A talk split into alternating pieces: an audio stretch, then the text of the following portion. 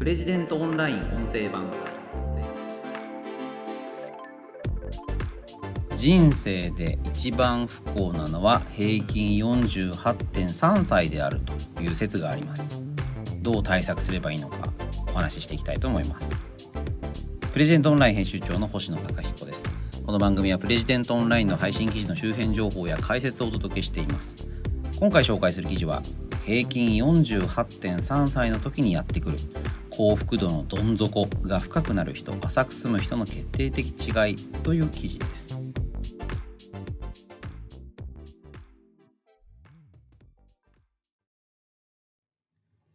なかなかね物騒な話なんですけども、えっと、記事のリード読みます。幸福度は50歳前後で底を迎え上昇していく U 字型を描くことが分かっている。世界145カ国を対象とした研究ではどん底を迎える平均年齢は48.3歳だ。拓殖大学准教授の佐藤一馬さんは近年の研究でこの人生のどん底が全くない人浅い人がいることが分かってきました。彼らの特徴は2つありますというと。こちらの記事は拓殖大学の佐藤准教授の寄稿になってまして幸福度が最も低くなるのは48.3歳である。まあ、いわゆるね中年の危機っていう言葉で呼ばれていることが多いのかなという気がしますね。あのピンポイントでこうした年齢を示すっていうのはね面白いですよね。中年の危機っていうとね中年の捉え方もいや40歳から中年だろうとか今だとどうですかね？60歳70歳それぐらいでも、まあ、中年って言われたら怒る人がもしかしたらいるかもしれないですよね。老後のイメージも昔に比べたらね変わってきたような気がしますよね。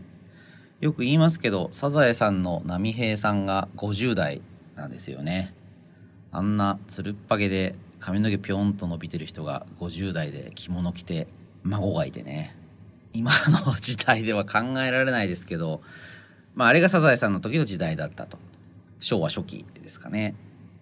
まあ、全然その頃とは状況が変わってるということはあると思います。でこちらの記事では、まあ、世界中のさまざまな幸福度研究のことを取り上げながら、まあ、なぜ48.3歳の時に幸福度がどん底になってしまうのかということを解説しています。特徴が2つあると言っていて、まあ、これ先にお話ししてしまうとお金収入と結婚まあ、この2つだということなんですよね。まだ結構身も蓋もないことというかですね48.3歳時点でお金がない結婚もしてない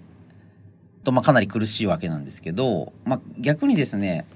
48.3歳時点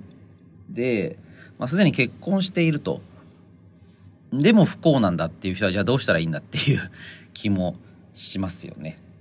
まあ、収入を上げた方がいいということなんですけどもそんな簡単にねしかもそんな48歳から収入を上げるなんていうことが可能なのかなんていうふうにも思うかもしれませんけどもあのー、全然可能ですよね。ケンタッキーフライドチキンのカーネル・サンダースがケンタッキーを創業したのが何歳の時でしたっけねなんか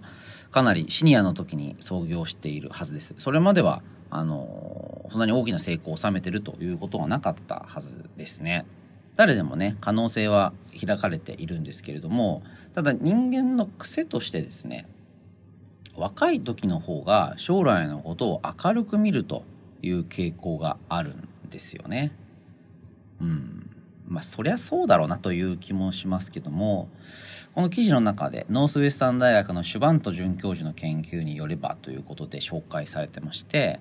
若年期ほど若い時ほどより良い将来を予想し生活全体の満足度も今より高くなると見積もる傾向がある。つまり若い時ほど今後の人生への期待値が高くなると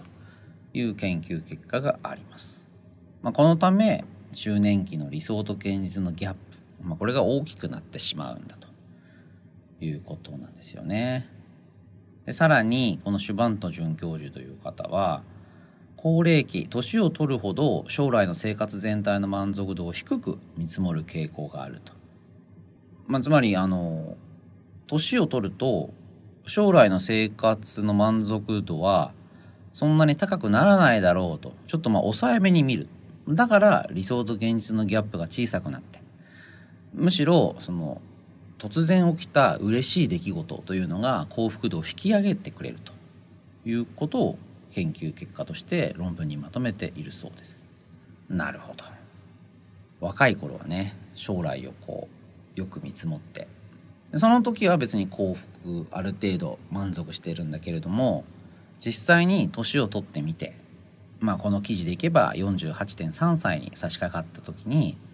こんなはずじゃなかったと。おかしいと。そういう形で幸福度を下げてしまう、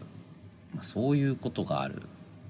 わけですね。まあこれ自体はまあなんかどうしようもないのかな。人間誰しもそういうことにぶつかるのかなという気がしますけども。うーん。まあちょっとねもう一つの理由、まあ、結婚というのもあるというお話もしていこうかなというふうに思います。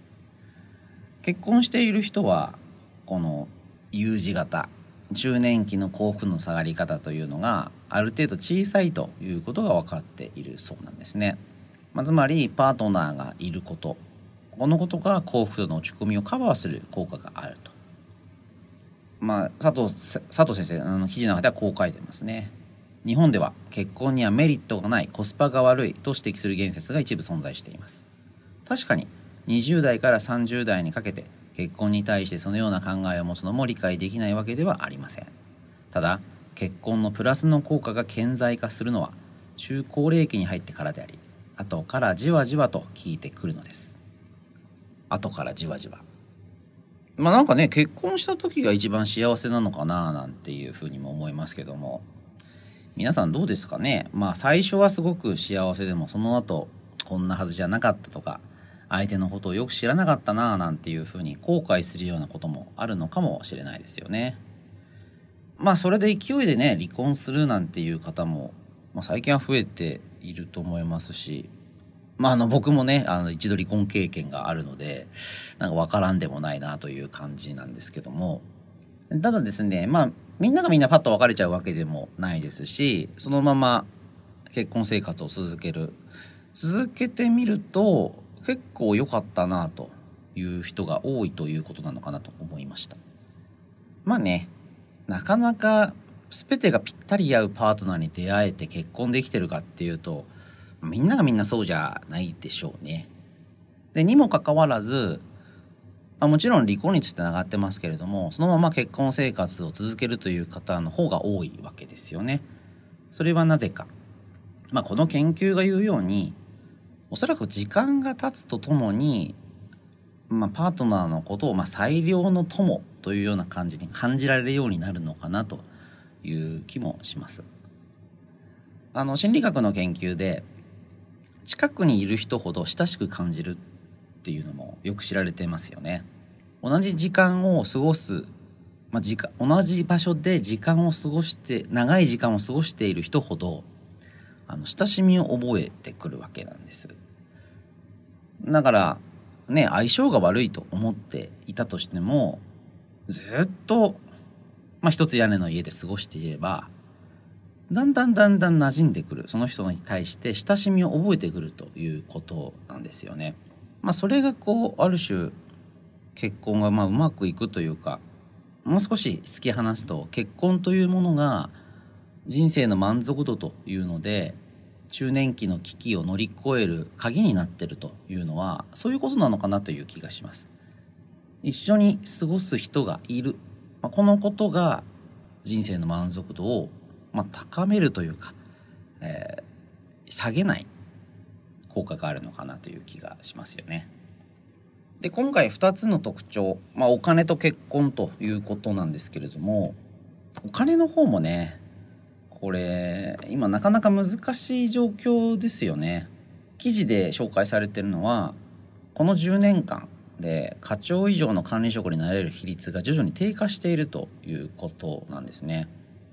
これはあの賃金構造基本統計調査っていうやごしい名前のねでもかなり重要な機関調査ですけども、まあ、これでも読み取れることですね。出世できない。お金が増えない。ただでさえデフレがずっと日本続いていて、まあ、今インフレだなんていうふうに言われてますけれどもどうですかね？賃金が目に見えて上がってるという体感を持たれてる方っていうのはそんなに多くないんじゃないかなという気がします。そうすると最悪ですよね。物価は上がる。賃金は上がらない。まあこれスタグフレーションとか言ったりしますけどきついですよね。支払うお金は増えているのにもらうお金は全然増えないと。でこういう時に賃金が一番遅れて増えるというふうに言われているのできつい時期っていうのは必ず存在しますよねこれは一時的なことかもしれませんけれども、まあ、これまでもずっとそうなっていたので幸福度的にダメージを受けてる方は結構多いのかなという気がします。まあ、結局50歳前後になるとですね、まあ、この佐藤先生書かれてるんですけれども、まあ、親の介護あと子供の大学進学、まあ、こういうものが重なって金銭的な負担がピークになる、まあ、そうすると、まあ、お金もない苦しい不幸せだとストレスを抱えるということなんでしょうね。でこの幸福度の U 字カーブというのがお金がある人ほどこの U 字のへこみが小さいそうなんですよね。ななかなかこう、まあ、残酷っていうか、まあ、お金は大事だなというふうには思うんですけれども、まあ、お金がないからまあお、お金を増やす。まあ、もちろんね、だから最初に申し上げたように、ケンタッキーの人がね、年を取ってから大成功したように後からうまくいくなんて人はいくらでもいると思いますよね。だ問題は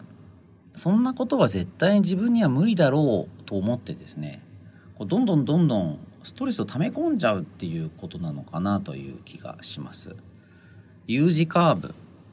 U 字カーブってことは幸福度は年を取るごとにだんだん上がってくるということなんですけれどもそうではなくてそのままズルズルズルズルズルっと下がり続けてしまう、まあ、そういう人も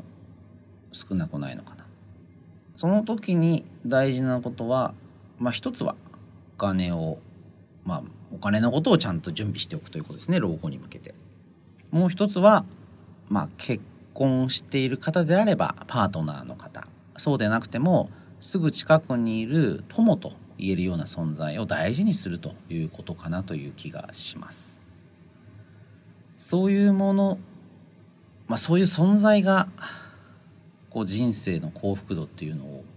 左右するというのがこういった研究でもはっきりしてるということなんですよね。まあ身も蓋もない話というかそりゃそうだろっていうこともあるんですけどこの48.3歳っていうね数字を取り出せたことだけでも結構価値があるのかなという気がします。私は今41歳なのでこれから先にさらに苦しい時期が来るのかなというふうに思うわけですけれどもこれを聞かれている皆さんは今おいくつでしょうかねある程度こう目安があるとそれに対する備えっていうのはできるのかなと思います。あと最良の友人間関係ですよね。まあ私たちはね社会で生きている動物なので必ず誰かと関わり合いを持たなければ生きていけないと。その時にどういう人とどういう人の近くにいるか。自分の周りにはどんな人がいるのか。どんな人と付き合っていくのか、まあ、これが私たちの人生の幸福度を左右するということですよね。まあ、とにかくね我慢しない方がいいかなとは思うんですけど後からじわじわ効いてくるっていうこともあるのでねあの衝動的にあの関係を切っちゃうっていうのはやめた方がいいのかなとそんなふうに思いました。ということで今回は平均48.3歳の時にやってくる幸福度のどん底が深くなる人浅く住む人の決定的違いという記事を紹介しました。また次回お会いしましょう。プレジデントオンライン編集長の星野貴彦でした。